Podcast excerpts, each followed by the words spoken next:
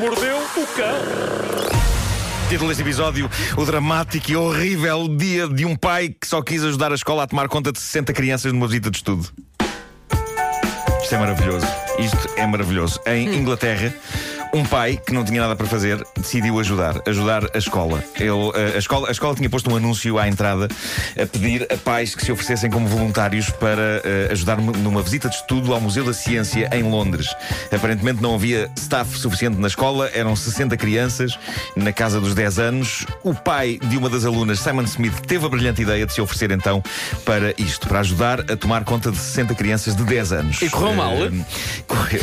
correu. Uh, se tivesse corrido bem, não estaria agora a ser analisado por claro, ti. Claro, tornou-se um fenómeno este, este, este relato uh, ontem parou a internet. Uh, e o anúncio colado à porta da escola dizia coisas como vai ser divertido. Escusado será dizer que este pobre homem se arrependeu duramente claro. uh, disto e decidiu documentar tudo no Twitter em tempo real, naquilo que é das odisseias mais épicas jamais imortalizadas naquela rede social. Eles partiram de Harlow para Londres, a viagem parece que ainda é grandinha, e os primeiros tweets mostram um homem otimista. Uh, ele diz, a dada altura, trouxe o livro que estou a ler. A ingenuidade deste sujeito, como é óbvio, não leu nenhuma página mas escreveu muito a documentar os passos desta descida aos infernos, que é uma visita de estudo com 60 crianças uh, de 10 anos. Ele diz coisas como: no início da viagem, pergunta-se às crianças se não querem ir fazer um xixi antes de irmos. Muitos deles dizem que não. Passados 5 km, essas mesmas crianças estão a dizer que querem fazer xixi. Claro. claro. Isto é só o começo. Uh, ele diz: uh, isto é outro clássico. Há crianças enjoadas com a viagem, ainda agora a viagem começou, sacos de enjoo tiveram de ser distribuídos, e a dada altura, há um dos meus tweets favoritos deste pobre homem, uh, diz apenas. Puns, estão a ocorrer puns. e depois, ainda não chegámos a um terço da viagem e eu estou capaz de partir uma janela ao pontapé e de me atirar para a autostrada. Ainda é só no começo. Ainda agora começou e eu já estou fartinho. Este relatório detalhado dele de cada passo desta viagem infernal com 60 crianças tem pérolas de poesia. Eu gosto muito deste tweet.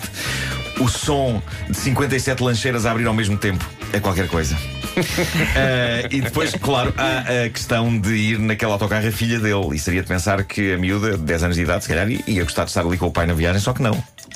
Diz ele a dada altura no Twitter: A minha filha acaba de fazer contacto visual comigo. Foi sinistro.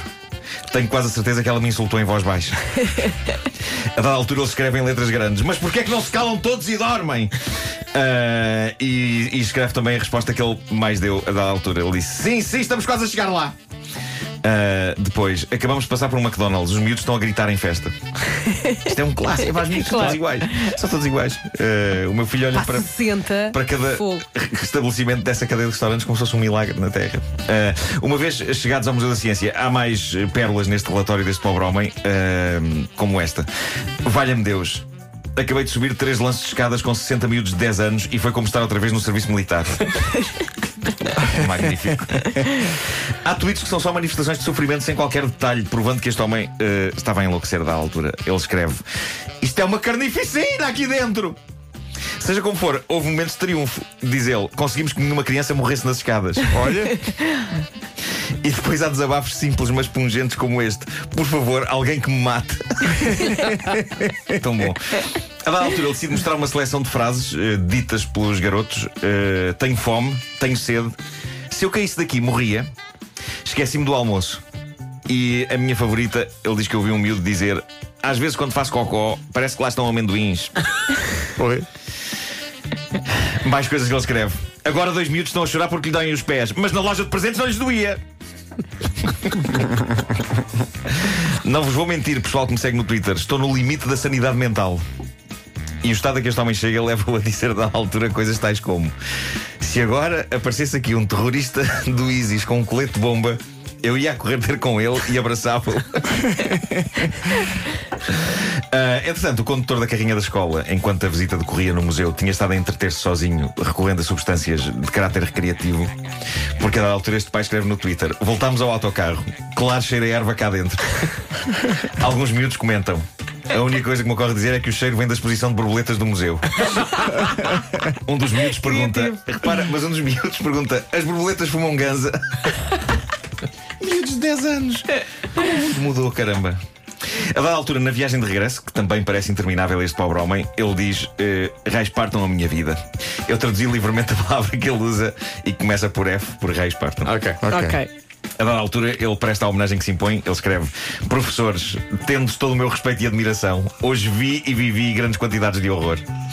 Uh, depois, mais tweets deste homem, está aqui este: Pago mil libras por um latte de gengibre. E juro-vos que acreditava que no regresso eles iam estar cansados e a dormir. Só que não. Uh, Lembro, lembro que ele, ele ofereceu-se. ele ofereceu-se. Ele ofereceu-se. Uh, a dada altura ele escreve: Melhor coisa desta viagem. Estes miúdos não aprenderam nada no Museu da Ciência. Não nada. viram nada. Foi o equivalente educacional a oferecer a um chimpanzé uma porra de um MacBook Air. Depois, 15 e 29, alguns estão a vomitar. E logo de seguida, meu Deus, isto parece saído do filme A Mosca. Alguns minutos depois ele escreve: Viajo num veículo de puns, vómito e gritos. Estou a rezar para ter um ataque cardíaco. Qualquer coisa que me deixe inconsciente, por favor. Ah, depois, uma das crianças acaba de me perguntar se tenho pelos públicos. Ah, E um dos últimos tweets diz: Chega, quando chegar a casa vou meter a minha filha no eBay. Pá, isto é maravilhoso. É se com um, dois, três já é o que é, imaginem 60 com crianças. 60, 60 miúdos a fazer Shitex no perguntas, autocarro, isso. a vomitar, a fazer o um, o dois, o três. Incrível. Isto trouxe-me à memória eh, a, a lendária rima: Senhor Paiva, por favor, ponha o pé no acelerador. Se chocarmos, não faz mal. Vamos todos para o hospital. Não sei se o Sr. Paiva ainda é vivo, mas talvez não. Senhor, nós era senhor chofer, por favor. Era. Ponha Nós o pé no acelerador. que era o condutor da, da Se o carrinha. cara não faz mal, vai a malta para o hospital. Sim. Nós usávamos o A termo malta, não é? Agora, eh, Essa é que é ser um grande atestado de confiança no Sistema Nacional de Sim, Saúde. sim, sim, sim. Sabem como é que eh, vocês lembram das carrinhas de escola? Eram da marca eh, OM. Não se lembra, tinha um logotipo à frente dizia OM. Quais? As grandes ou as pequeninas? Aquelas eh, maiorzitas. Não e, tinha, e não sei não. porquê, havia uma, uma A minha camisola, da, da escola. a minha caminhonete da minha escola Sim. já antecipava o que aconteceu no Festival da Canção, porque era Salvador e era Caetano. Ah, muito bom, claro, claro. Ah, mas lembro-me que havia uma das senhoras empregadas que trabalhava na escola que, quando chegava a, a carrinha para nos levar para casa ao fim do dia, a senhora gritava alto e bom som da seguinte maneira: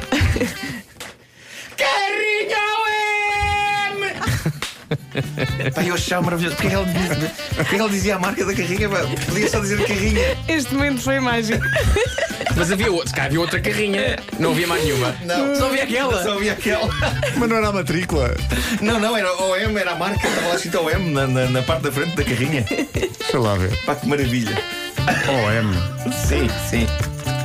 Deixa-me ver também. Ah, Ah, já sei! já, já descobriste? Já sei! Já sei que tu. Bom, onde é que tens? Exatamente! Mas esta pá. carrinha é muito antiga, não andei nisto. O Marco Lento. Eu sou muito antigo. Não és nada. Eu sou muito antigo. Corria ao ano É um- é um- 1970. Isto é logo. muito vintage. É um logo quase assim o- oval, É, é. oval a, no- a meio do, do- da caminhoneta, a preto com as letras a branco. Sim. OM. Ah, estou a ver aqui Agora- na, na net, mas só aparecem carrinhas de caixa aberta. Sim. Por acaso, quando, quando eu olhei para o computador do Vasco, vi logo essa de caixa aberta e pensei, ah, os miúdos iam ali. Pá, porquê Oh, que ela gritava? Porque ela Olha, dizia a marca da carrinha. Era uma Fiat. Carrinhas Fiat OM. Mas olha, muito gira. Muito gira, sim, senhor. Está giro. Carrinho Que OM. grito tão mítico.